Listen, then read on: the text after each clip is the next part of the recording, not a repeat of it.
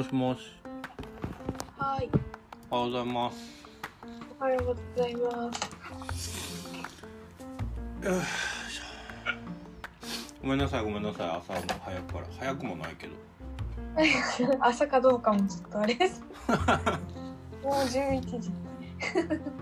ほんまやな。いやー、ちょっと久しぶりよう寝たわ。あ、うそれはん。よかった。じゃあ、ポッドキャストやっていきましょはい、お願いします。う。えっ、と、多分聞いてる人は声があれ違うってなってると思うんですけど。前のマリオさんじゃないってなってると思うんですけど。そうですね。えっと今回はあの海の向こうコーヒーのこの事業部というかこのチームの中のマネージャーやってくれてる吉村さんに来てもらいましたようこそ吉村です。ごめんほんまに寝起きやねほんまに寝起きやねごめんな 寝起き感がすごい。はい。ついに登場してしまいました。いやもうありがといつもリスナーだったんですけど。うなんかタイミングがなかなか合わずそうですね。もっと前からやろうよって言ってたんやけどねそうですね。ついに。ありがとうございます。ありがとうございます。ちょっと自己紹介的なことやってもらってもいいですかね？自己紹介です。なんかそんなフォーマルな感じじゃなくていいので。確かに何やろ去年から坂の途中に入って海の向こうコーヒーに入りましたうんもともとは文房具を海外に売る仕事をしてたんですけどうんなんかもっと楽しいことしたいなと思って転職していきました えな文房具売るのあんま楽しくなかったんやっぱ？いや文房具はね好きは好きで楽しかったんですけどうん。でももう一個その会社入る前の私はアフリカであの農家と一緒に暮らしてたとかそういうアフリカ研究してたんでなんかやっぱそういう海外の農家さんにつながるとかなんかいつかアフリカにつながる道が見える仕事にやっぱしつきたくなってしまったっていうのがありますね。うんなるほど。えそのアフリカのさいやもう気になることがもう2つもうすでに出てきてんねんけど そのさどっちからいこう？えっ、とうんそう文房具の方からいこうかな 文房具ってさえな海外に売るってどうどういうどういうことなんですか？なんか海外にあるやんみたいな感じのところがあってそうですね。それがまあ何を売るん？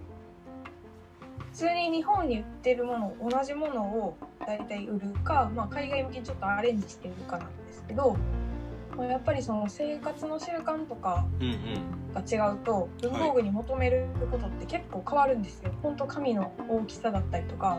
ああなるほど例えば欧米では A3 サイズ A4 サイズかのノート使うんですけど日本は B5 サイズとかなるほど。なんかのボールペンがとの相性で紙がザラザラやったりとか なんかいろいろそういうのがあってでも日本って結構細かい人が多いのではい。めっちゃこだわったもうわけわからんぐらい変なスペック持ったのなんかノートとか文具多いんでまあそのちょっとすごい面白い機能を持った文具として海外に紹介して、え国そのなんやろそのブランドのノートとか文具としてこう売っていくみたいな感じですかね。そうロケット鉛筆とは売ってへんかったロケットロケット鉛筆はさすがにちょっと多分地元にもあったりする。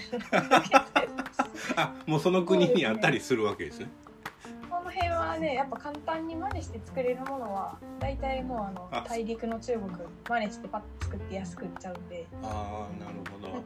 こういうのに真似できないものをこう作っていくみたいなへえ感じですね。えそれってさそのなんかはい。僕らが僕は文房具ってもう子供の頃小学生の時大好きやってんけどなんかそのイメージしかないねんけどさあんまり。なんかそのなんていうの？そういうのも売るわけ？子供用というか子供向け文房具。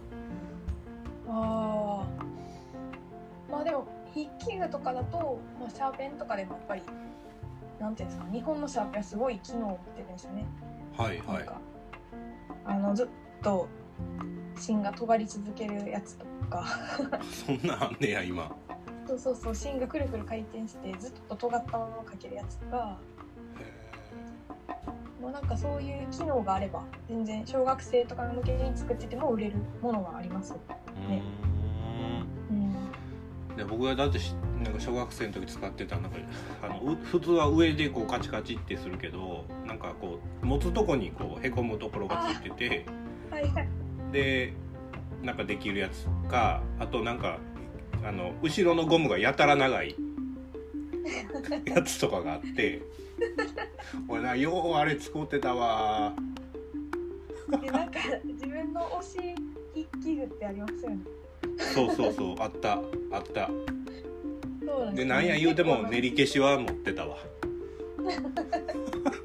あでもなんか私結構台湾向けにもの売ってたんですけど、うん。あのお弁当のなんていうんですかね形した消しゴムとかその食べ物とか人形の形した消しゴムとか なぜかよく売ってました。やっぱ売れんねんな売れる売れる。こかわいいって。へええほんならもうなんかそのネット越しとかそのパソコン越しにやり取りじゃなくて直接こう台湾とかに行って売りに行ってたんもう売ってましたよ。あそうなんや店頭販売とかしてました。なんか台湾まで旅行で行く台湾とはやっぱり文具店って全然もっとローカルな場所にあるのでうん本当なんか日本人がなんでそこにいるんやろみたいな感じで「こんにちは!」って言うとみんなビキュッてして前足ぶつかる人出てきたりとかしてなんか面白かったんですけどいやおもろいなそれいや面白い経験ですよね、めっちゃまあそういうのが私が好きなんでその現地に行って現地の人に伝えてみるみたいなのが。うから自分でそうやってやりたいって言って行かせてもらってやってましたね。あほんならもう売り先とかも自分で開拓してた感じや。そうです。まあ代理店さんが言い張ったんで、うん。まあこういうとこどうとかああいうとこどうとかネットでいろいろ調べてこういう店はどうなんやとか聞きながら。まあでも商談にね実際行くのは現地のスタッフさんなんで。そうなんやえそれさあの何代代理店契約みたいなのをやっぱりするんですか？その直接やっぱりこう小売りで売っていくわけにはいかんから。そうですね。代理店さんとやってましたね。結構あれなんですよ。文具売る時もうん。なんかその裏面にその現地の対応したラベル貼らなあかんとか、まあ、はいなんかその各お店によってし消化仕入れのところがあったりとかなんかいろいろ条件結構ごちゃごちゃなんであと文具業界って古いんでやっぱりその昔からの付き合いとか結構重要で、まあ、そういうとこに日本人が直接入っていくって結構大変やからやっぱりうん。良い代理店さんを見つけるってすごい重要で。なるほどね。えそのさ、うん。表示表示のとこってやっぱ食べられませんって消しゴムに書くわけ？ああそうですマジで書くねんや なんか PVC 使ってませんって書かなあかんとか。何？PVC って。塩化塩ビ、ああえうん、とか、まあ、韓国とかだとその子供がなんかそう安全性をちゃんと確認しましたっていう検査をした上でそのマークーうん。つけとかないと売れないとか、あーそうなんや。めっちゃ細かいんですよね。すごい大変でしたそういうの調べてせっかく作ったのになんか売れへんとかもありました在庫。全部。あそうなんや。うん。えーなんか日本だとそれこそ植物検疫とかでさあったり残留農薬検査とかあって、コーヒーねコーヒーでね。で,、はいそうですね。なんかそれに合わんもんはアウトみたいな感じであるわけですかほな通関で。やるときにちゃんと企画がこんなんなってますよ的なことが書かれてないと、うん。というかあらかじめ申請しておかないとあかんみたいな。そうですね。まあなんか通関に引っかかるというより売れない。もし国に入れられたとしても流通させてはいけないみたいになるみたいな。ああなるほどね。輸入じゃないのね。はあ、ね。なるほど。大変そうやな。面白そうやけど。まで頑張っても1個100円とかなんですごい量売らなあかんからやっぱり。そうやな。で生豆で見てたらやっぱちょっと全然規模ちゃうなって思いますね。そうやな。いやでもどうなんやろ。う僕なんかからすると焼き豆の言うたら生豆売るより焙煎豆売ってた方がええなとか思ったっちゃったりするしなんやったらカップで売ってた方がええなとか思ったりすんねんけど。ああそうですね。そうやなでそんなん考えてたらさ売り上げばっかり考えてたらいやもう焙煎機売ってた方がええわとかもさ。そうですね。売り上げだけ考えるとねそんなこまごま確かにな。コーヒー豆とか詰めてるけどこれが3000円やったらいいのにって思う時ありますねこう。900円。そうですよね。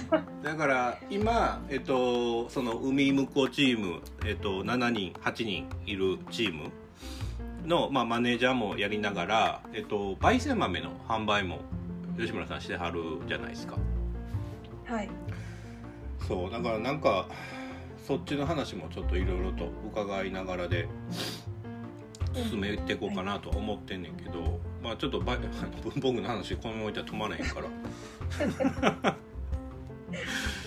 でさもっと気になるところが何何どうどういうこと？アフリカっていうのはアフリカ研究者になろうとしていた時期があった。えそれはさななんでなな大学の時からそのアフリカっていいなみたいな感じだったんですか？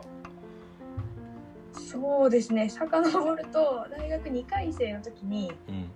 平和の勉強をしたくてアメリカに3ヶ月ぐらいの留学プログラムに行ってはい。でなんかその時に紛争と貧困みたいなテーマに出会ったんですよ。うん。やっぱこう貧しいとすぐこう兵士になっちゃうというかはい。紛争があると、そういうのでお金がないからそこに行っちゃうとか。うんうんそのそういうのを聞いてあなんか貧困の解決みたいなのってすごい大事やなみたいな気持ちになって。うんはい。でそういうのを調べていくとやっぱアフリカってその当時も貧困貧困みたいな感じですごい一番取り立たされてた時期でうんうん。でアフリカが気になり始めたのが最初のきっかけで。ほいろいろ調べてたら行きたくなってきて。う なるよねそらね、うん、なりますよね。もううん。スラムが見たいってなって。スラップが見たい。はい。でまあたまたま親戚がアフリカの NPO 支援 NPO みたいなのしてて。へでそれでスタディーツアーを紹介してもらってケニアに初めて行ったんですよ。2週間ぐらい。ーえーケニアのどちらにどの場所に行ったか覚えてます、ケニアナイロビに行ってうん、その後はマサイのいる地域。北部の方や。うんうんうん。あタンザニアの国境の方です、はいはいはい。南の方か。とえっとモンバサあの港があるモンバサの方とん行きました。その3カ所。ナイロビとマサイランドとモンバサ。マサイ族って南部の方にいらっしゃるんですね。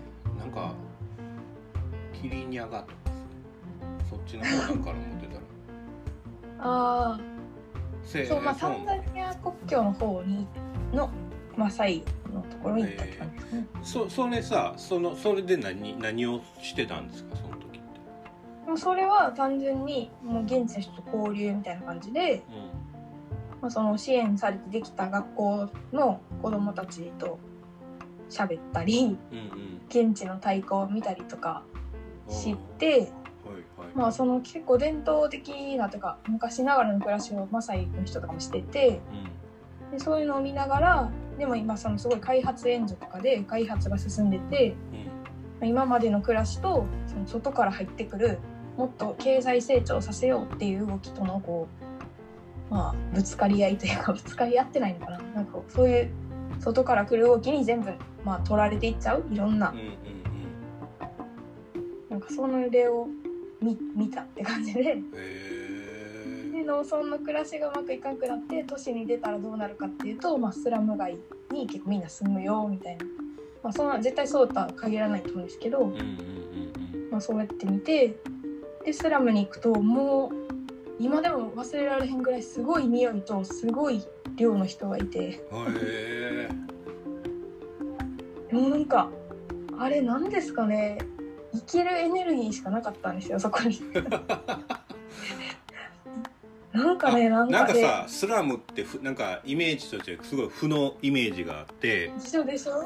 でそう。なんかすごい陰湿としたところなんかなっていう。じゃあそれとはもう全然違ってもうなんか生き生きとしたビビッドな。ですよね。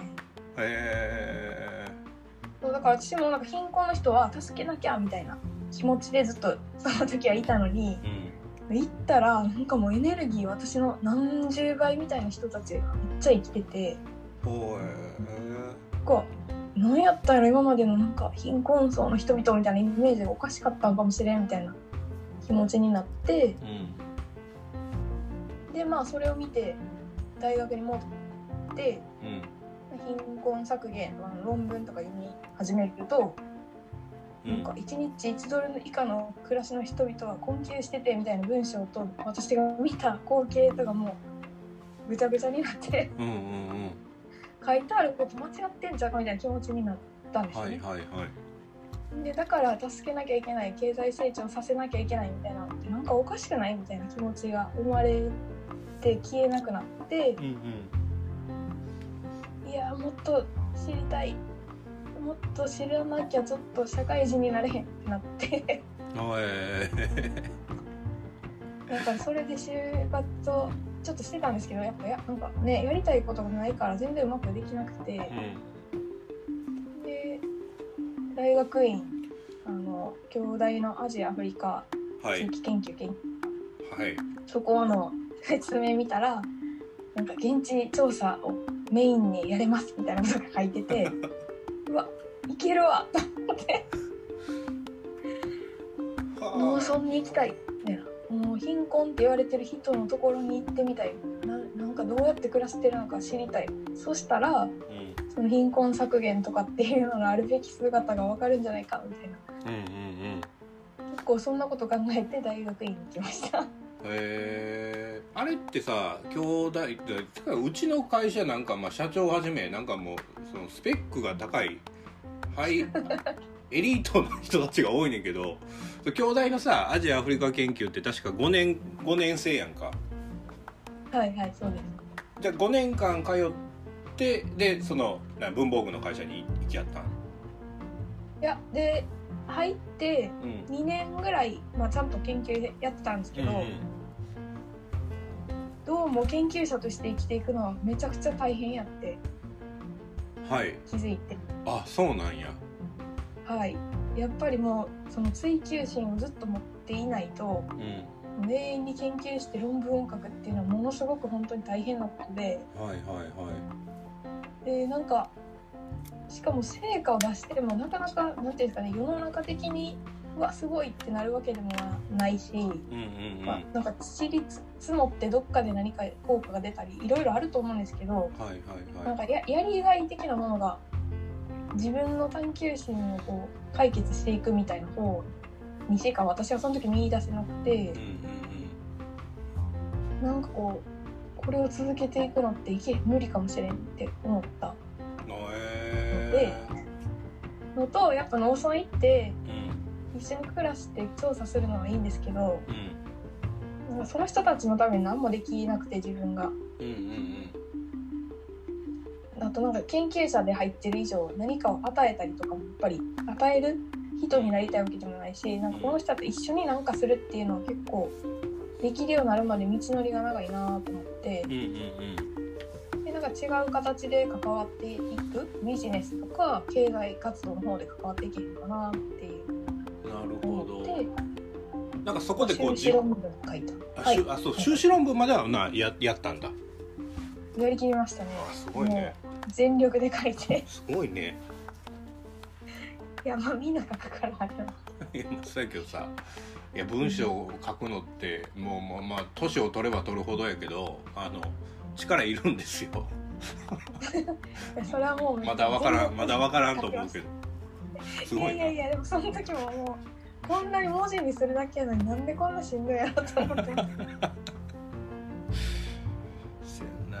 はえー、そうかそのさえっ、と もうなんかもうどんどん疑問疑問が知りたいがいろいろ出てくるんだけど あのーどっちからいこうかな。あのさはい。えっ、とこの なんかまあ研究ずっとしてはってで、はい。えっ、となんかそこからこうこう文房具屋さんというかまあ会社社会人になろうっていう風なところと、うん。でいやそうじゃなくてやっぱ現地で NPONGO 立ち上げてなんかやってこうとかもしくはなんかソーシャル系のビジネスやってこうみたいな感じの方に行く人もいるじゃん。うんうんうん。なんか青年海外協力隊でやってる方々ってなんかもう完全にその国にこうコミットしたいっていう人たちって結構いてうんうん。でその人たちってなんかもうその任期を終えるともうそっちにガーンと触れてでそこでやっていくんやみたいな人たちっていうの。でそういうのもコーヒー業界にもいてさ。うんうんうん。そうですね。なんかそやっぱそっちじゃなかったんや。それよりもなんかもっとこうこうある程度大きい規模でなんかやっていきいきたいなみたいなところやったんですかねそうですね。あのなんやろ。私がやりたいことはうん。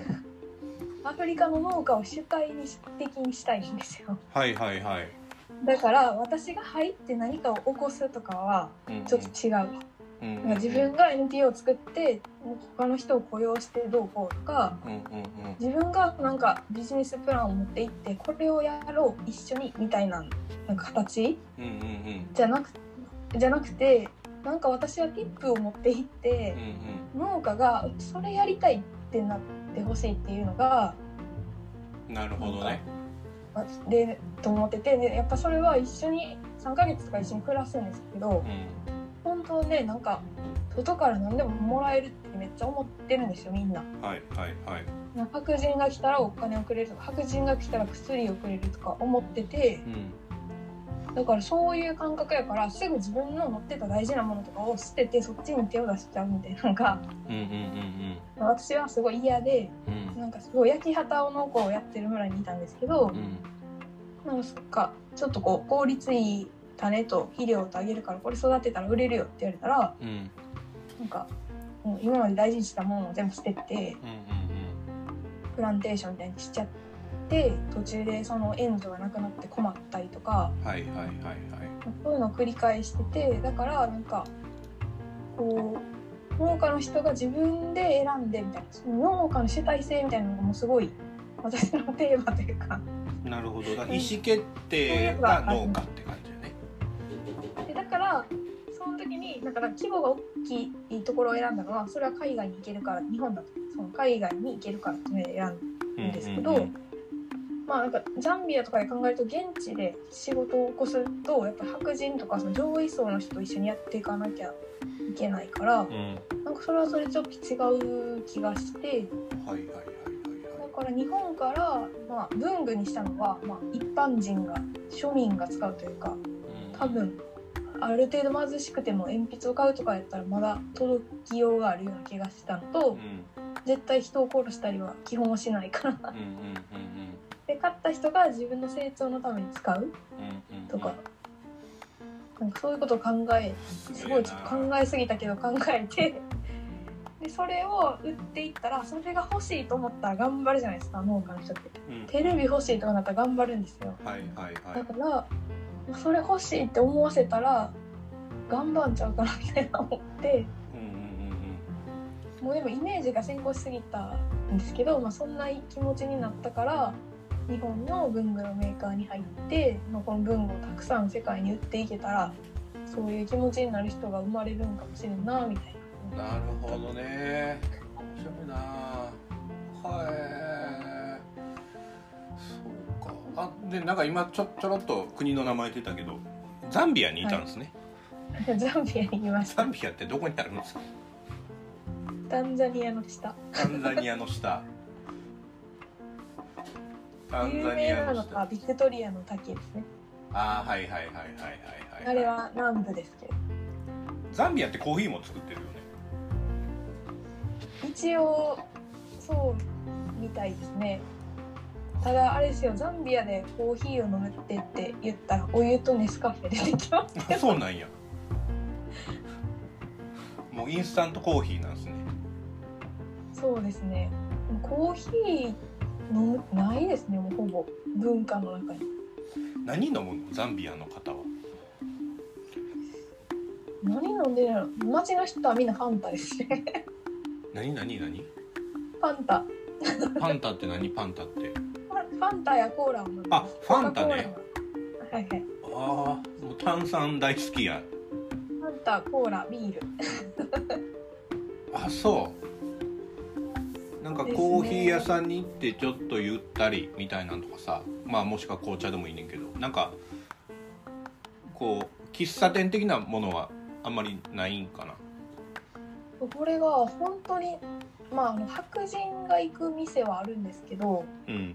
地元の人が行くコーヒーショップとかみたいなあそうお茶屋さんみたいなのってうん。もうケニアタンザニアにその後でエチオピアも行って思ったんですけど、ほんまにないあそう。めっちゃ各国やっぱ自分で作ってる生産しお茶も生産してるじゃないですか、んケニアタンザニア、まあ、エチオピアもちょっとあるのかな、うん。でやっぱだからだと思うんですけどそういうものを飲む場所があるんですけどザンビアはうん。なない。お酒飲むところ以外見たことがない。えーお酒ってそのビール？そうですね。あのザンビア各まあアフリカで各国大体ビール瓶ビール作ってるんですけどー。缶もあるから最近。それを飲むところと、まあ、一応もっと農村の方に行くと地酒っていうかトウモロコシとかからお酒作るんですけど、うんうんうん。こういうのをちょっと飲むところがあったりするかな。おー。えその発酵させるみたいなそのそうですよ。るんやね。むむ結構な時間をかけて作るんですけどそれも私なんかずっと調査してずっと写真撮ったりとかしたんですけど。うんうんうんもうそうですね。ずっあのドラム缶みたいなので粉をそのずっと煮出すっていうか煮てうんうん火入れてうん。で一晩発酵させてはいはい。みたいな感じのそういうお酒。へえそどどこにザンビアの まあ場所言われても全く分からへんねんけど どこにいたの？ザンビアの北部だからタンザニアに近いっていう方やね。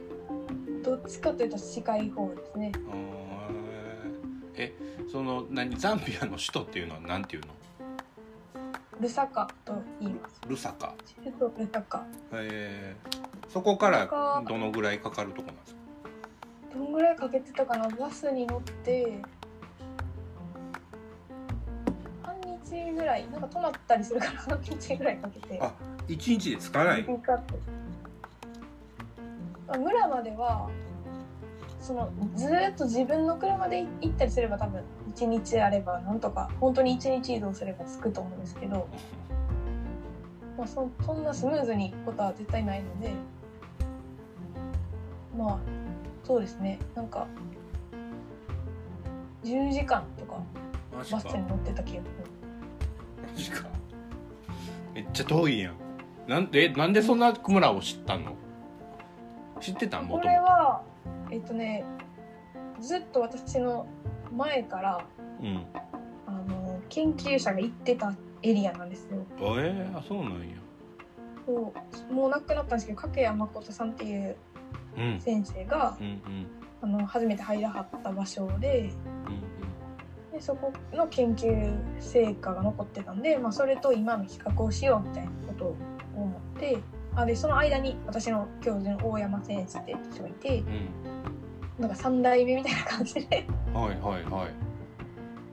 すごいあの歴史のある調査地に入るっていうチャレンジブルだったんですけどそこに行ったんで大山さんの研究を手伝ってた、えっと、現地の人うんの家に行くっていうので行きました。ほーじゃあある意味えっとなんかそのまあアフリカの方が研究したいなっていうのはあったけどそのどの国にしようかなどこの場所にしようかなみたいなっていうのはまだその入った時はまだなかった。入る前かああそうですね。まあ一応行ったことあったからケニアの研究がしたかったんですけど、うんうん。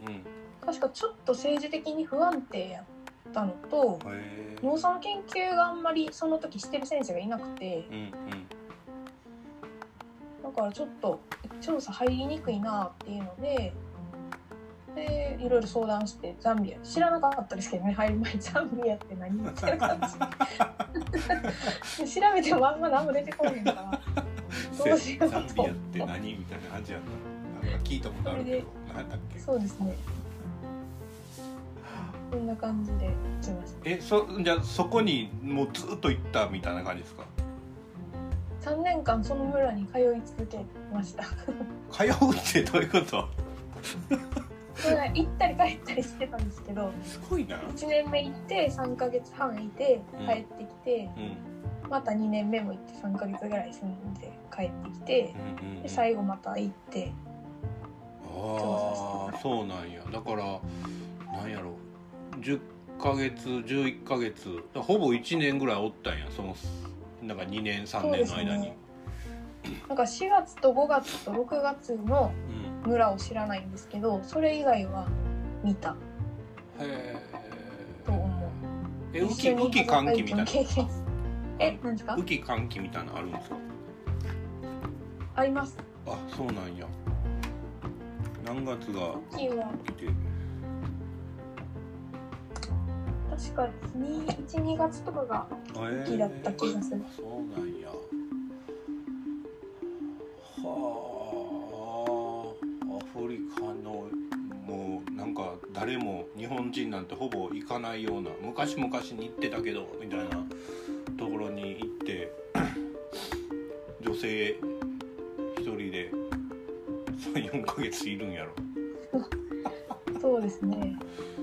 だからなんかその協力隊の方とかいらっしゃってうんうん。あの私が町と思ってるところにいらっしゃってうんうんうん。でもう彼女は村だと言っていてその場所を。うんうんうんであわ私のこと森から出てきたって 山の民やんか。でものためですね。でも本当に何も水道もないしまだ電気も通ってないし。おうおうでその町というかその私が目指す町までは自転車で3時間ぐらい。自転車で3時間。そうなんですよ。あんま聞いたことない単位やな今言うとよく笑われるんですけどでも確かに最初はもうほんま街に行くだけ死ぬかと思ったんですけど うん本当人間って不思議で強くなってくるんですよね。だから行って一日で行って帰ってでできるようになりました。いやそんなさ自転車も別にロードバイクみたいなんじゃないわけでしょ？でないですよ。中国製のフェニックスフライって感じ。いや知らん知らん知らん。聞いたことないブランドやわめっちゃ壊れるんですよ。ほんまにもうガリガリガリガリってそのなんか分からんけど変速ついてて 勝手に変速してくるからもう。なんかお尻めっちゃ痛いし。うん辛かったですねあれは。いやすごいね。3時間行ってでなその村に森森から村に出て何すんの？もその村ででとりあえずファンタ飲む。あ ファンタ飲むねんやっぱ。ジュースやで、まあ、あとはあの食材の調達ですね。砂糖を買ったりおせそ魚買ったり豆買ったりして、へその1えヶ月くらいそっか。えでそれその荷物を持ってまたチャリで3時間かけて戻んねんや。3時間かけて。帰るあれアフリカの人はソファーとかベッドも自転車に運ぶんで。えどういうこと？なんかソファーが道路走ってたりとかするんですよ。あの自転車の荷台に。バランスよく乗せて。ごいね。すごいですね。何でもできるなと思って。チャリンコってさいないやろな、まあ、日本人でチャリンコに、まあ、ベッドソファー。乗せて。見たことない。見たことない。ですじゃおもろい。何それすごいでしょザンビアって内陸部やん魚ってはい。何、その海水魚がいるの？川の魚。あで結構タンザニアとかから流れてくるらしいんですけど一応川でわーって取れるんであちなみに漁業川魚釣りみたいなのやったことあるんですけど、うん。上流からうん。魚が酔っ払うっていううん。あの薬草みたいなやつをうんうんこう潰してめっちゃ流すんですよ。村全員でやるんですけどその時は。でそしたらその毒みたいなのが流れて魚がほんまに酔っ払うんです。酔っ払うっていうかなんて気絶するなんていうんですかねあれ。麻酔みたいな薬なのかな。動かなくなる他のはい。で魚がプカーって浮いてくるからうん。下流でそれをみんなで取る。へえ何それ。すごい漁業やな。すごいですすごいそういうのもするんです。よまあそんなに魚いないんですけど。それどうやって食べるんえ？どうやって食べるんえっと煮たり焼いたりする感じ。乾燥させて保存食とか？もうたくさん取れたらありますね。うんでそれ売りに行ったりとか市場に。へでも基本的には乾燥魚しか出回らないから、ん。むしろその近くでそうやって取れたフレッシュイサビ魚はイサビって言うんですけどえうん。イサビフレッシュってやつは みんな今それを食べたいみたい。な焼いたり煮たり柔らかい感じで食べる。ー。結構大きい魚なんですか？大きいのもいましたね。うんすごいところにいたんやねそうですね。村総出で 漁に行くっていうのがもう。確かに。原始やん。原始のマンやんか。もうすごい時代やな。確かに。まあ村総出でみたいなのとか村人みんなでとか結構ありますね。えお肉はどうす家畜とかはいるんですか？家畜は、まあ、鳥を飼ってるえっ、と飼ってたるとしたら鳥ヤギうん。ぐらい。あでえあのアフリあそこの場所は病気がいる関係で牛が飼えなくて牛がいない、うんうんで豚もそんないないですね、うんあそうなんだ。うん、でも基本的にあんまりみんな豊かじゃないんでうあまり家畜がいないんですよね。んうん本当たまにしかお肉って食べられなくて。え月に1回ぐらいかな。そうなんや。でしたね。それえほなそのそれ以外の時はメインに食べるものは何やったんですか？メインはまあ主食がトウモロコシ粉かうん。なんかキャッサバ粉とか練ったものが主食でうんうんそれになんか豆の葉っぱを炒めたやつとか豆を炒めたやつとか、まあはい。なんかいろんなものの葉っぱか豆かを食べる感じです。ああ まあまあでも炭水化物もプロテインもあのビタミンも取れてるわな一応な。そうですね。一応。全然多分足りてなかったそのそう村の方々ってえっと、うん。まあその食べるために農業っていうところでそのコーンであったりえっとなんでなんだったっけ豆とか、うん、うん。葉物系の野菜というかその後はなんか育ってたりするやんか。はい。売るために何かっていうのはその村はあったんですか？あーで売るためがトウモロコシだったんですよ。えそうでそれはナンビアの政府の農業政策でもあってうん。あの全国民にあの種とあの化学肥料を与えて、うん。まあ、ローンとか組ませるんですけどうんうんでそれで作ってもらったやつを買い取るっていうような農業政策をやってうんうんうん。なんかそれをもとにみんなにこう種とかが配られたからそれを育て始めてでまあうまく作れたら売りに行くっていううん。感じへえそんななんかいでかい土地をみんな持ってる感じなん？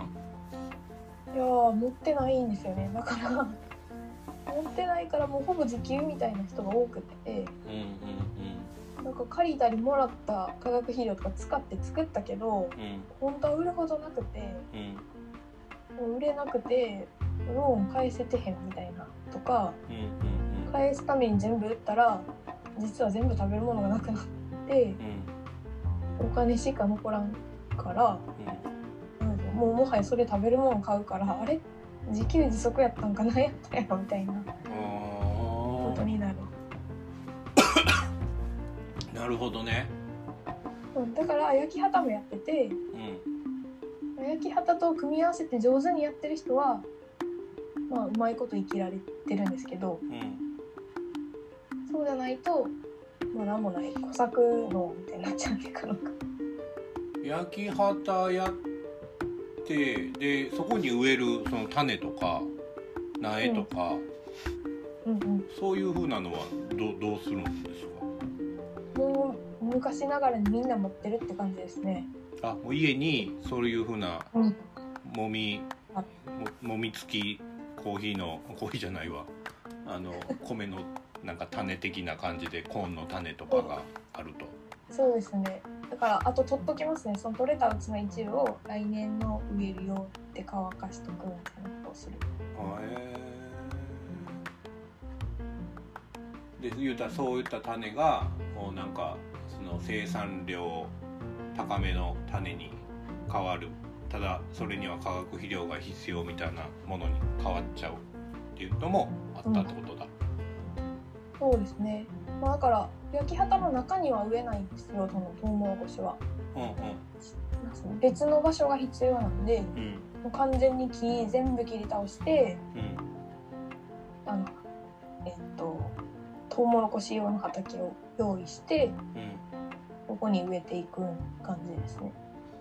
へえ。水ってどうしてるんですか？山が近くにある？そういうわけじゃない？川から？水はなんていうか本当雨に頼ってるへえそうなんや。から考えとかは全くないんで、うん。まあ一応その湿地があるんですけどうん。立地に近いところをうまく使ってバナナとか育ててる人とかはいましたけどうん。畑の場合はもう基本全部その雨。あってる感じもう近くのそのあのみんなで魚取りに行くぞの川から引いてくるみたいなっていうのはないんだそん結構遠い。ですね。そういうことはしてなかったですね。その場なるほどね。すごいところや。はあ。だから多分見る人が見たらもっとこうやったらってあったんやろうなと思ってて。うん。まあ研究者やから私はね分からへんからもうとりあえず体験して一緒に焼き畑して。なうん一緒に木を運んでとかして。とにかくシールで終わっちゃったけど。だからそうこの前ちょっとヒロさんに言ったけどそういう意味ではこうこうしたらもっとできるみたいなのを知ってて現地に行って指導してってできるヒロさんはほんまにすごいなぁと思って。いや僕なんて何にもしてないですよ。ただ楽しんでるだけだ そうでもいいなって思って。いやーそうか。なるほどね。面白いね。そんなさなんかところにいてそこからその文房具で台湾で売りに売り始めるみたいな。もうだから5年ぐらいちゃん一応ちゃんと働いたんですけどうん。にたんその間やっぱゴールデンウィークにタンザニアに行ったり なんか急急にカカオが知りたくなってエクアドルに行ったり、うんうん。で最後辞める年のゴールデンウィークにエチオピア行ってうんもうやっぱりやっぱりこういうのやりたいと思って。その農業系の関わってる。にそうですね関わってたりと思ってその農産地のことを思ってることが仕事と関係してることがやりたいと思って。うんうんうんうんうんなるほどそれでこうこうねあの当時いた安田さんに誘ってもらってうんうんうん。に入ってそれが去年の1月だからもう1年ぐらい経ったってことですね。はい1年経ちました。1年も経ったんや。そうやな。もうもうすぐ1年経つもんな。早ーそうですね。恐ろしい。で今その海の向こうコーヒーでうん。メインでやってる仕事っていうのは何になるんですか？は、まあ、焙煎豆を今は特にサカン途中という会社にのコーヒーとしていかにお客さんに届けるかっていうのを考えて焙煎豆を売るってことをしてます。うんああなるほどね。焙煎豆売りや、今ってそれってさそのこうまあある意味こう一般消費者に売るのと卸っていうのがあるけど、なんかまあ別にパーセンテージ言わんでいいけどその比重としては今どっちが大きいんですか？比重力のいる比重でいくと今一般消費者 C 向けが多い、あなるほどねうん、ですね。なんかそうやんなだってそううちの会社が野菜の会社やからでそれも基本的にこう C 向けというか一般消費者向けにうんうんこうサブスク的に売ってるから得意ではあるよね。ですね。でまあそれで、まあ、コーヒーのサブスクも初めて見たうんうんん。ですけどなんかそうですね。あとはそのやっぱり、まあ、ストーリー伝えたいって言って売ってるじゃないですか。うんうんうん。それをやっぱ直接お客さんに言えるっていうのはすごいダイレクトにお客さんに伝えられるっていうのはすごいなと思っててうんうんうん。なんか間に誰かがこうどこかに卸してっても全然嬉しいしそこで思いを持って売ってくださる方もめちゃくちゃ多いんですけど、やっはいぱりそこからもう一個伝えようと思ったらその方のフィルターとかをかけてもらわないといけないじゃないですかどうしても。けどなんかもうちょっとダイレクトに伝えるっていう力を高めたいなと思っていてそういう意味でもまず C からやってその力をつけられたらいいかなって。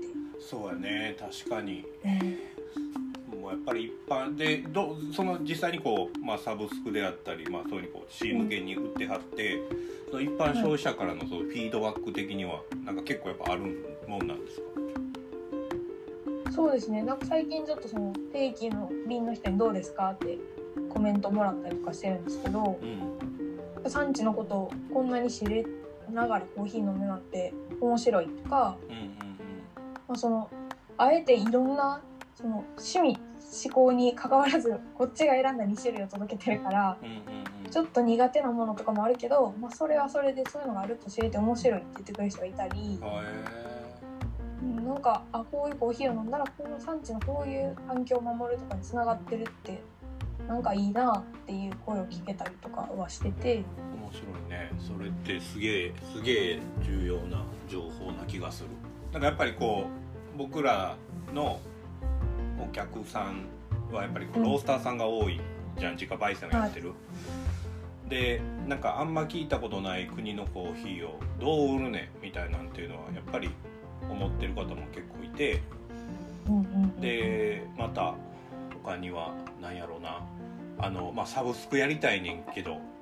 なんかどうなん？サブスクみたいにこうまだ足踏みしてる方々とかもいたりとか。うんうんうんうんそういう意味ではやっぱ確かにそうよね。じちゃんと伝えれるみたいなところはやっぱり焙煎豆で直接伝えたい人に伝えるがいいよね。そうですね。もうこれは楽しい。し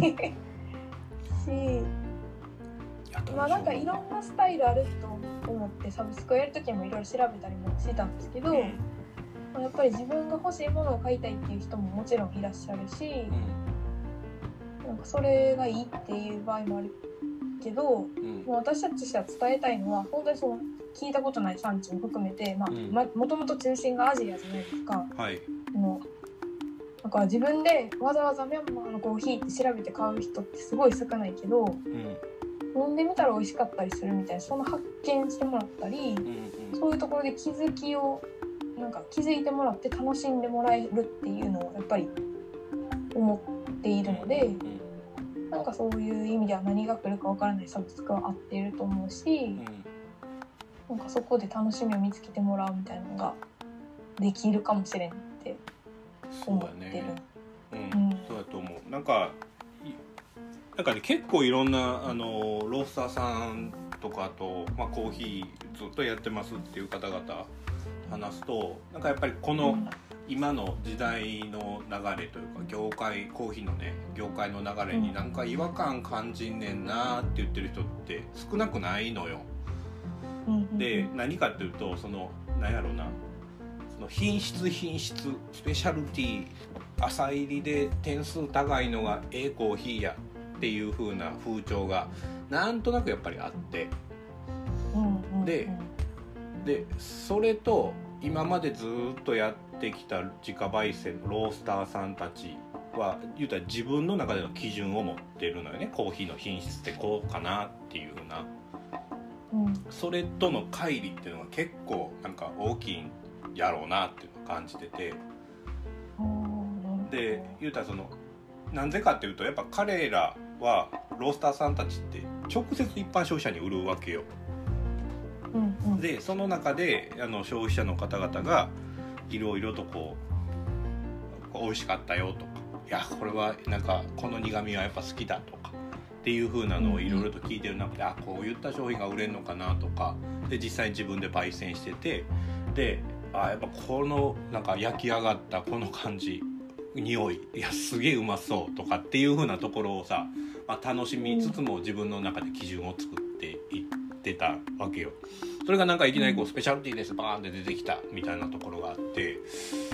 でそれでほな売れていってるかというといや多分うちのお客さんには売れへんやろ。で実際にやってみたけどやっぱ違う安っぺえよみたいな感じの感じやったりとかして、あれなんか違うんちゃうか。いやでもなみんなそう言ってるし何よりこうコーヒーの生豆を扱ってる商社さんとかそれでやってるしえそれが正解なん？みたいな感じにやっぱりなんか感じちゃってる人たちもいてで結構ねそれで迷ってる方々とかなんか毎日どうなんやろうなって考えてらっしゃる方って本当に結構いるんですよ。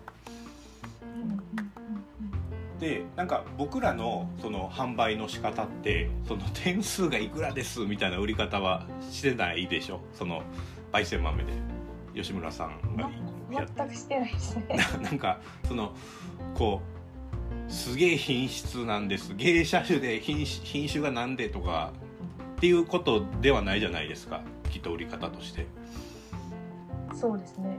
違う。でもなんかそういうふうにこう、まあ、実際に飲んでもらった人たちにからのフィードバックで「あこんな面白い国があったんやね」とか「なんかいやうん聞いたこともない国のコーヒーやけど美味しいね」とかっていうふうな反応が来るっていうのはある意味こう一つこうなんかこんな売り方ありなんちゃうっていうのをなんか示せてる気がするんですよね僕にとって。なるほど。そう考えるとなんか今やってることってなんかみんな思ってたけどうん。でも本当にそうなんか？みたいなところ。だから本当にそれで行っていいのかな？みたいなところをなんかやらしてもら ちょっと先にやらしてもらって試しにやってみるわ俺。行ってみるわちょっと。みたいな感じで。で行ったら「あー。いや大丈夫大丈夫。なんか行けそうやで」っていうのがなんとなく見えてきてるじゃないですか。確かにそう言われてみればそうですね。これってすごいことちゃうかなと思う。あのビギナーズラックというか素人やからできてるのかもしれないある意味でなんかそう私東京コーヒーフェスティバルうんうんで東京でやってるあれでこう行ってででもミムコ知らんまあ一応魚と中は知ってたけどはいはい。ミムコを別に認識せずに一応行ってうん。であれってこう飲み比べるんですよいろんなコーヒーを。はい。で全体的に私スターバックスのコーヒーが好きみたいな人やったから、うんうん。その酸っぱくて酸味しか感じひんくてどれもこれも、うんうんなんか何が美味しいかがその分からなかったんですよね、うん。うんうんでその時にその時飲んだミャンマーがうん。はいはい。これは美味しいと思って かホッとしたと思ったんですよね。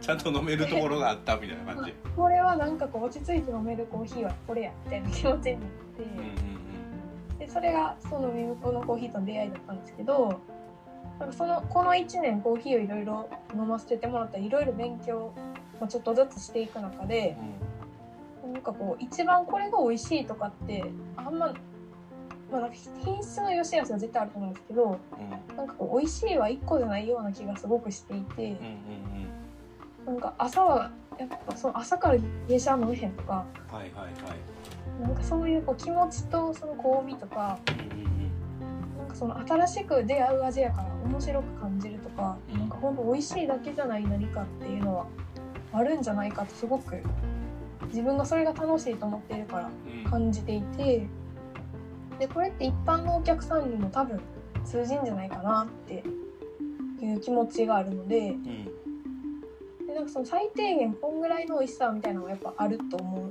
うし、まあ、そこの辺はやっぱ私たちも買い付けで絶対見てるじゃないですかう。んなんかそれだけじゃない楽しみ面白さみたいなのはすごい広がる気がしてるから、まあ、ヒロさんおっしゃるようにその売り方みたいなのを新しくやってみれてるんだったらこれを成功させることがもうちょっとでもっとできたらなんか面白いんかなって。うん、いやすごいことやと思いますよなんか全然その品質だっていう風なもちろん歌い方も一つだけどもいやそれ以外にもなんかこう売り違う売り方があるんですよっていう風なところを見せていけれるってもしねそこがどんどん今後広がっていくことになればうん。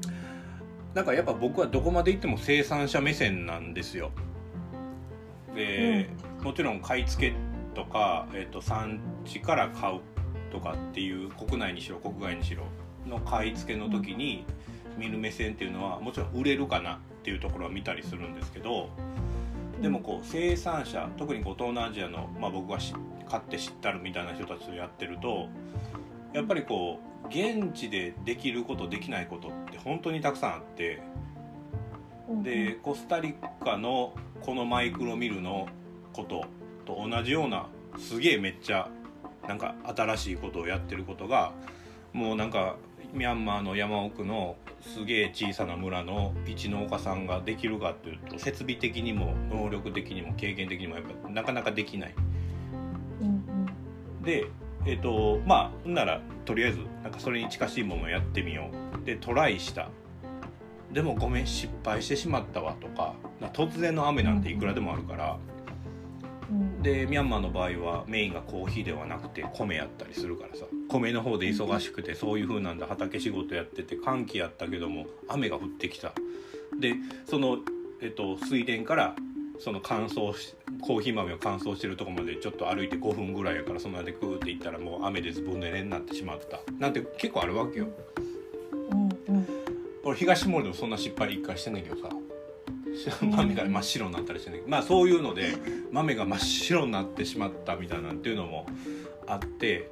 じゃあそれがいや品質的にはちょっともうアウトやと。その言うたら生豆を売る卸問屋としてはねだけれどもいやこれはその品質っていう部分で歌う別の売り方としては売れるんですと。いやだから全然買いますよっていう風な感じになるとやね。これってなんかすごいじゃん。もうなんか農家さんが一生懸命作った。ただやっぱりどうしてもできできなかったコーヒーも買えるっていう。それは国内に回しちゃえよって言ってたものがそうじゃなくなるっていうのはさうん。うんなんか可能性を一つ広げてるよね。いやーほんまですね。すごいことを今やってるんやと思うよ。いや焙煎豆チーム。焙煎豆チームって何人いるんやったっけ？えっ、と私とまあ3人かな？なおさん焙煎なおさんと商品周りを今村さんがやって3人でやってるんやろ？やってます。いやすごいことやで。そこまでやっていけれるっていうのは。僕なんてただ生豆売ってるだけやもん。そこから商品を売っていくっていうのはそれこそ今僕らがう自家焙煎の方々に売ってるうーんと人たちがやってることをそそれをやってるみたいな、いやそこまで言ってないな。面白いね。ちょっと待ってね。はい。そうなんですよ。もう1時間喋ってるんですよ。あ大丈夫。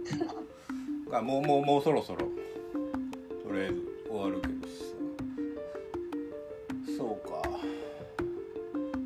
もうそれこそ今年2ヶ月近くも1ヶ月半ぐらい経つけどさ、今年はどんな感じにしていきますみたいなあるんですか？海向こう焼き豆チームとして。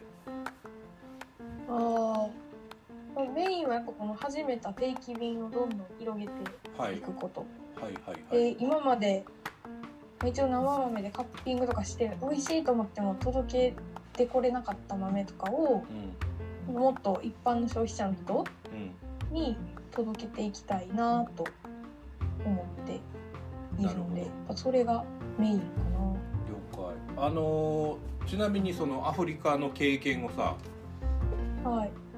生かす方法ってなんかないんかな？生かす方法？いや生かしたいな。それは別に考えますよねやっぱり、うん、コロナでザンビアってどうなんですかね？コロナ。ザンビアの？コロナコロナ。コロナというかその前にデフォルトしたんですよね国が。だからどうなってるんや コロナの間に破綻起こしちゃった。でねちょっとねなかなかねやっぱニュース入ってこないんで、うん、BBC とか見ててもあんまり入ってこないんで。そうやろう。なまあでも現地の人は普通に生きてるっぽいんですけどね。うんうんうんうん。そうか、一応ザンビアの農園が多分白人農園にぐらいあってね、うん、なんかいろいろ売ってはる時は売ってはる。せやね。なんか僕も US フーズにいた時はザンビアのコーヒーマラウィのコーヒージンバブエのコーヒーみたいなんで売ってた時期あるよ、うん、まああるんやろうと思う。うん。けどそうですね。アフリカのコーヒーはやっぱり気になるし定期便に出す時もなんか嬉しいですけどね。この前の本郷とかも。ああはいはいはい。うんか仕入れ先探されへんかな。いやなんかさえっと増田さんとかにも言ってんねんけどその輸入焙煎豆、はい、焙煎担当の増田さんね、うんうん、でえっとなんかさ結局この会社っていうかこの坂の途中ってやっぱ何かやりたいことあるから来たみたいな人たちが多いじゃんなんとなくコーヒーが好きというよりは。で、それをこうコーヒーと絡めて会社と絡めてやっていきたいみたいな人たちがいるし多分増田さんもそのデリバリーの生ためさんっていう方もそういうのがあるからなんか仕入れ先探したらっていうのを思っててその海外ね産地、でまあもちろんネパールのコーヒーっていう風なのでえっと増田さんは今動いててでネパール大好きやから、うん、で、まあ、今回エアーで入れてでなんかいろんなうんと問題点とかが あったからそれこそ昨日ねえっ、とそのネパールの農家さんと Zoom でつないで栽培の話とか生鮮方法の話をちょっとしたんですよ。うん、で、まあ、何してもやっぱりあの増田さんとしてはちょっともう一回現地見に行きたいなみたいなのがあってでそこでこう買い付けのところの話流通の話とかっていうのをもう一回精査して日本に持ってくるルートっていうのをちゃんとしようみたいな考えてらっしゃって。でなんかそれとは別に違う国のそのプロキュアメントというか調達もさ考えてみたらっていうのでえーと、その近くのブータンやって実はアラビカ種育ってたりするのね。で僕が最近面白いやろうなと思うのはスリランカ。あとインド。うん、なんかこういった国でもうちょっとなんやろうな生産者とつながって買っていくっていうことができるといいからやってみいや。で僕は僕で勝手になんかあ面白い国やろうなっていうのでペルーの人とずっとやり取りしてんねんけど、うん、でなんか形になりそうやったらじゃあそれを一回みんなで揉んでみてこんな感じの生産者いてこういう感じでルートとしては輸入できんねんけどやらへんみたいなことが予算的にはこんぐらいやからっていうのができる。でこれが多分吉村さんアフリカのことをまあ村まで行ってっていう風なんでめっちゃ知ってるやろうからあとはそれをこうコーヒーとどう絡めるかっていうところだと思うのでなんかいろいろできそうな気がしてます、まあ、ちょっとケニアはさすがに今残留農薬の問題があるのでうんとちょっと個人なんていうの初めて入れるみたいな会社さんは控えた方がいいんちゃうかなと思ってるのね。ある意味経験を積んでたりとか何回もケニアから入れてますみたいな商社、えー、と輸入会社さんとかはうん。そのできるだけそのリスクを減らして減らして減らして輸入したりっていう風に工夫したりしてるからうん。それがねあまあケニア難しいけどどっちかというと僕ら僕特に僕はアフリカの内陸部が超気になるんですよ。ザンビア。行きたいですねザンビア。ジンバブエもそうやしマラウィもそうやしでブルンディもルワンダルワンダはもう最近日本人いっぱいいるけどウガンダもうん。コンゴも。ここら辺がようよく分かってます。気質的なところも。言うたらそのベーシックな部分。その国としてこんな雰囲気を持ってるみたいなところがなんとなく分かるってやっぱ住まないと分からないから。うんうん。なんかそういうのでさどの国でもいいんですけどなんか やってみてくれませんかってそんな時間ないか。うんいやーやりましょう。やりたい。ねえ。いや絶対おもろいと思うけどな。そうですね。確かにな。やっぱ21世紀はアフリカの世紀ですよ。私の中ではずっとアフリカ来たまま終わってないんですけど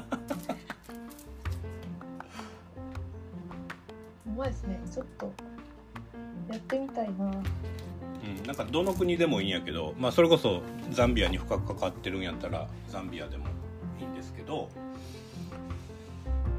なんかねもうちょろっとでもいいやん。もうなんか1トンぐらいしかないみたいなんでも30バッグぐらい30キロ。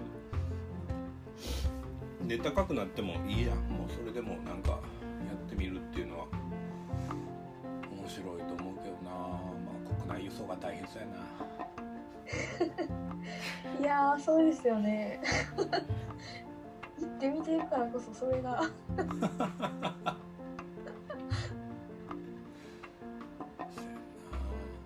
そんなん考えるとやっぱり思うのは、うんうんこのまあ世界世界でずっとコーヒーのトレーディングをしてるような会社っていうのはやっぱ強いなやしやっぱ信頼できるなっていうところはあるよね。やっぱ各産地に自分たちの支社みたいなのを置いてたりとかアフリカでずっとコーヒーのオペレーションをしてた会社と連携していたりとか。で、まあ、何よりも彼らはよくこう輸出業務のところが大事。特にドライミルって言われるあの、ん。コーヒーを脱穀してでスクリーンサイズを揃えて比重選別とか欠点豆とかっていうのを揃えてこの国にはこのぐらいのアピアランスやったら売れるやろ。この国にはこんぐらいでも大丈夫やろ。ただ価格はこんぐらいやったらいけるやろ。みたいなそういった感覚を持ってる業者さんとがっつり手を組んでるわけよ。うん。やっぱり信頼できるよねその分ね。そうですね。やっぱそこら辺があるからまあ難しいのは難しいねんけどでも最初は誰だって初めてやから。うん。そうですよね。うそんだけがっつりしてるからこそちっちゃい規模やと入っていきにくいっていう農家さんいはるやろうとんうん。思ったり。そうですよ。カメルーンなんて面白いと思うよ。カメルーンはちょっと西の方に行き過ぎやけど。いいですねカメルーン。もう研究者も濃いからなああの人ねあの人濃かったよ。あのアジアアフリカ研究のあの何やったかな名前。カメルーンのピグミーみたいな人を研究してた。木村さんですか？かな。眼鏡かけた。はちょっとお若い感じ。最の高です。めっちゃ面白いですよ。あの人なんか研究発表聞いたんやけど、はい。えっ、とねここに住んでましたっていう写真が出たのねその若い頃。吉村さんみたいに現地に行ってその住んで暮らして、ここに住んでました。その住んでたっていうところがさ木間に2本ぐらいあってその上になんやろうなバナナの皮をかぶしてで下に、あの藁みたいなの敷いてるところに僕がここがあのすここに住んでました。いや住んでたっていうかさみたいなところやったんよ すごいところにいたんですねみたいな。あの今度私が住んでた家も見せますよね。それインスタかなんかにあげて。急に。私ここに住んでわらのね家でしたからねわらぶきのうん。うん。すごいね。まあだからそういうのまあ言ったらそういう研究者もやっぱり多分私が感じたように同じように、まあ、農村に行っていろいろ知ったけどそれ以上進めへんっていうところは実は結構みんな課題に思っててうんなんか行った場所とかになんかもうちょっとせっかくいっぱい教えてもらったから還元したいって気持ちはあるんですよね。うんうんうんだからなんかそういうところでもアフリカ行った人ばっかり私は周りにはいるから、まうん。あそういうところでつながれたらもうかなり最高だなとは思ってて、そうやね。うん、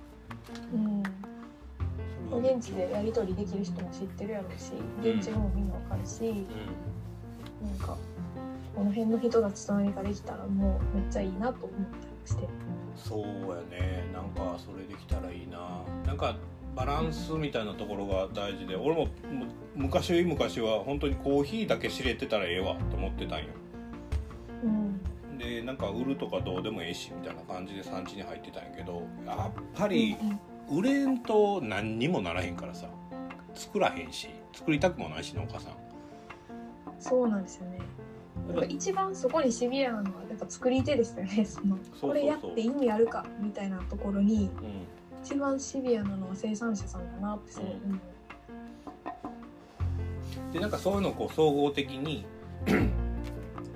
なんか僕は単一単一栽培が大嫌いなので、まあ、コーヒーはコーヒーで例えばうちが買うよでその間に植えているバナナはこういうふうに加工して販売したらとか。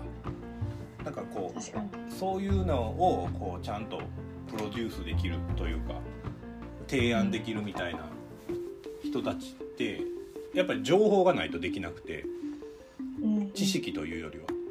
その地域で何が売れるやろうとかっていうのを知ってる人がやらないといけなくてそれってその研究してるずっとがっつり現地で入ってる方々もしくは NGONPO の方々。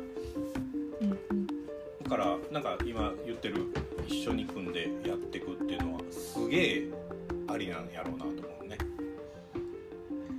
ほんまですうね。ん。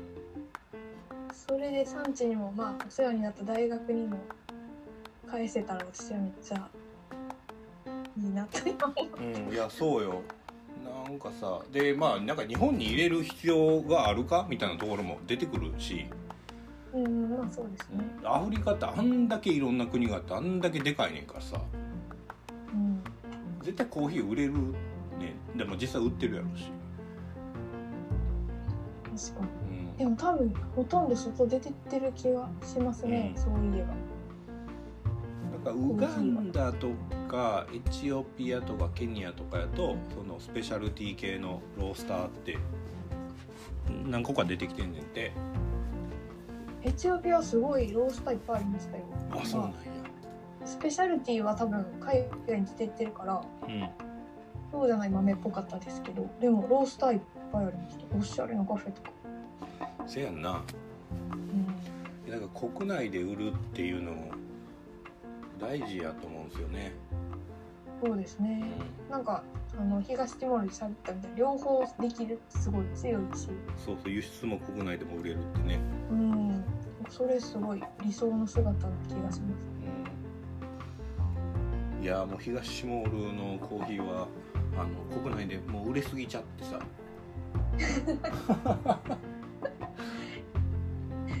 売れすぎちゃって。日本に来なくなならないですかね。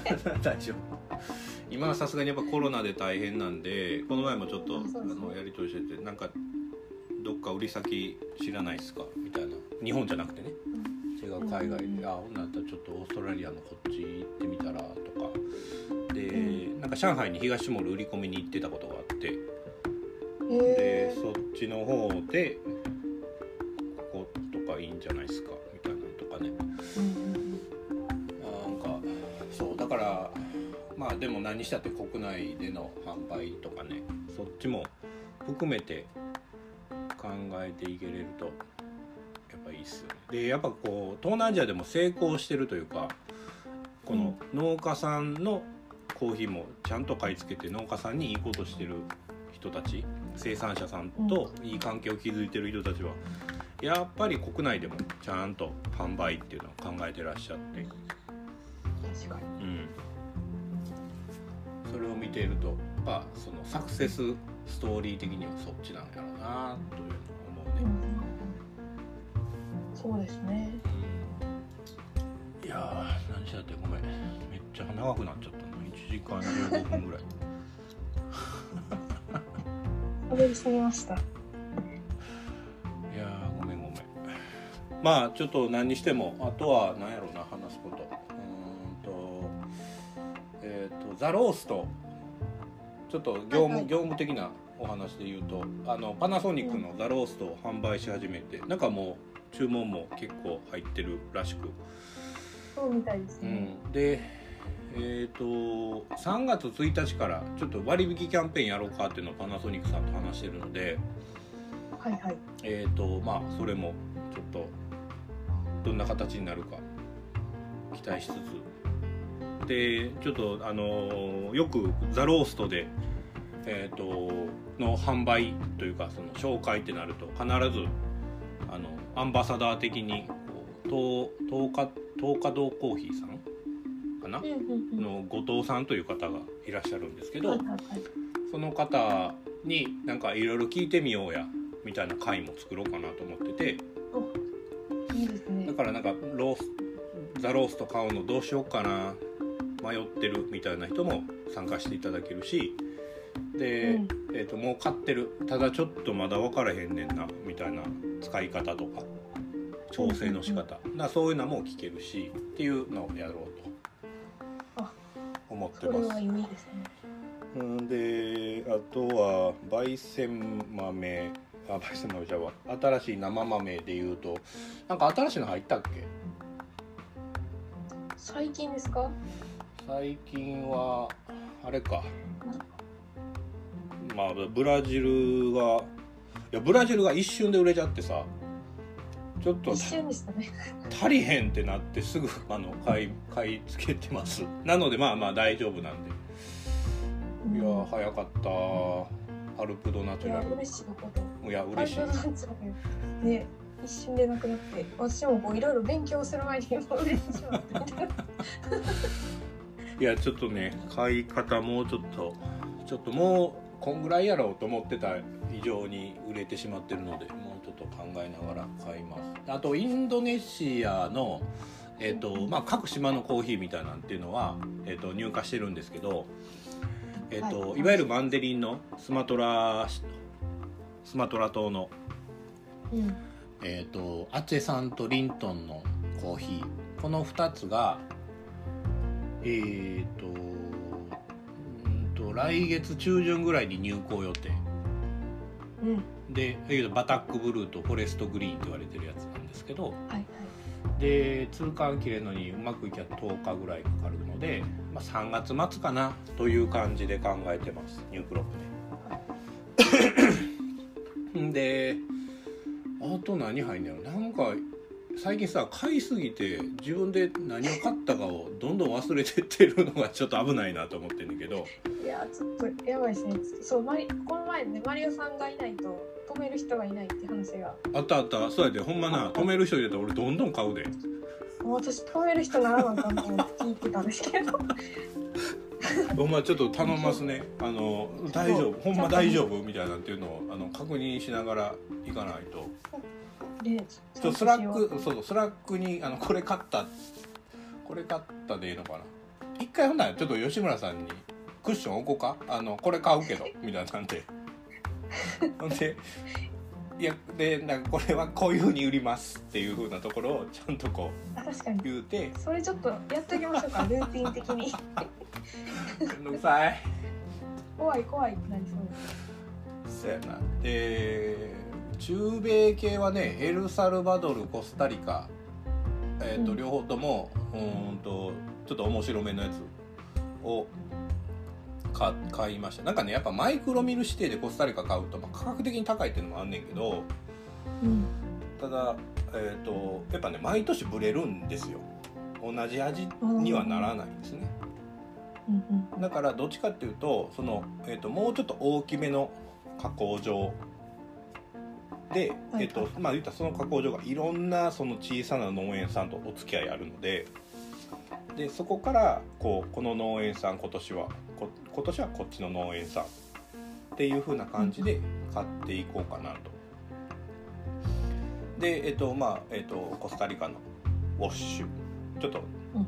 えっと品質高めのもの。とあとまあなんや言うてもあの嫌気性発酵アナエロビッナチュラルっていうのがコスタリカはやっぱうまく作るのでこれと。を買っていこうかなと。エルサルバドルは、えー、と品種的にやっぱブルボン種が有名なんですけどうんうん。それ以外の品種でまた生鮮方法でっていうので考えてます。うん。でやっぱこの567ぐらいって中米系がバサッと入ってくる時期でもあるので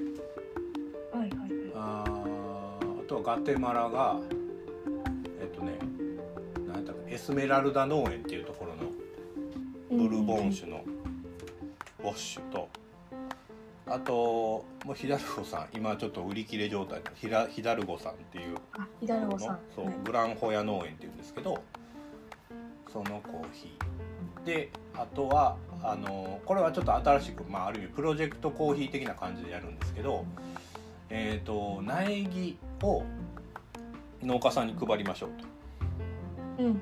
でその苗木っていうのが、えー、とブルボン種やっぱりカップクオリティが高いと言われてるブルボン種それにどんどんその植え替えをしていきましょう。でその苗木1個につきどんぐらいかかるんやったかな。確か2050セントぐらいだったと思うんですけど。はい。でその50セントが価格に上上乗せされてるもの。だからまあ言うたら生豆を買っていただいたら、まあ、それがキロ単価でもうすでにの産地に僕らが先に支払っているものになるので、えっとまあ、自動的にこう品質が改善されるし品種も改善されていくと。いう風なコーヒーですね。あとはね、なんかうーんとまあ麻袋デザインって僕の中ではすげえ大事だなと思ってるんですけどあのピルイピルじゃないわ。あの現地の刺繍があるんですよ。ガテマランの民族の。ああはいはいはい。色を選んでたやつですね。そうそうそう。でなんかあの麻袋にその刺繍を入れてもらおうと思って。でどの色がいいかなみたいな「いや海向こうやから青やろ」みたいななったんやけど。青やろ。ね まあ、そういうふうなのも入れたもの。うん。楽しみですね。うんおいで。あとは、まあ、新しい産地でうまくいけばいいなっていうのは南米のボリビアとペルー。ここでちょっと面白いもの。ただこれは入ってくるのはもうちょっと先やけどね。